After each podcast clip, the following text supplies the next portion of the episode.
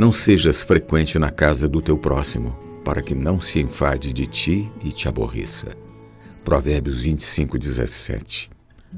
É bom comer com quem você gosta.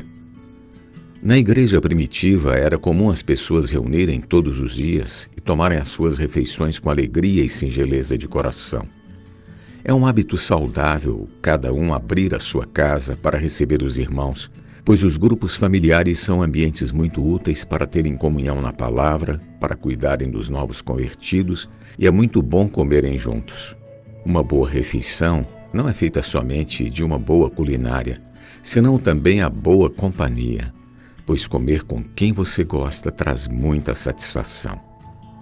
Todavia, já naquele tempo, havia os que se aproveitavam da boa vontade dos anfitriões e abusavam da excessiva liberdade e frequência por parte dos ociosos e desocupados.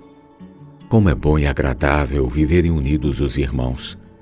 A vida da igreja é ótima para se viver e crescer juntos, porém tudo deve ser feito com pureza de coração e com comportamento equilibrado Assim, o Senhor acrescentará dia a dia os que vão sendo salvos, e muitos serão atraídos pelo ambiente genuíno de amor.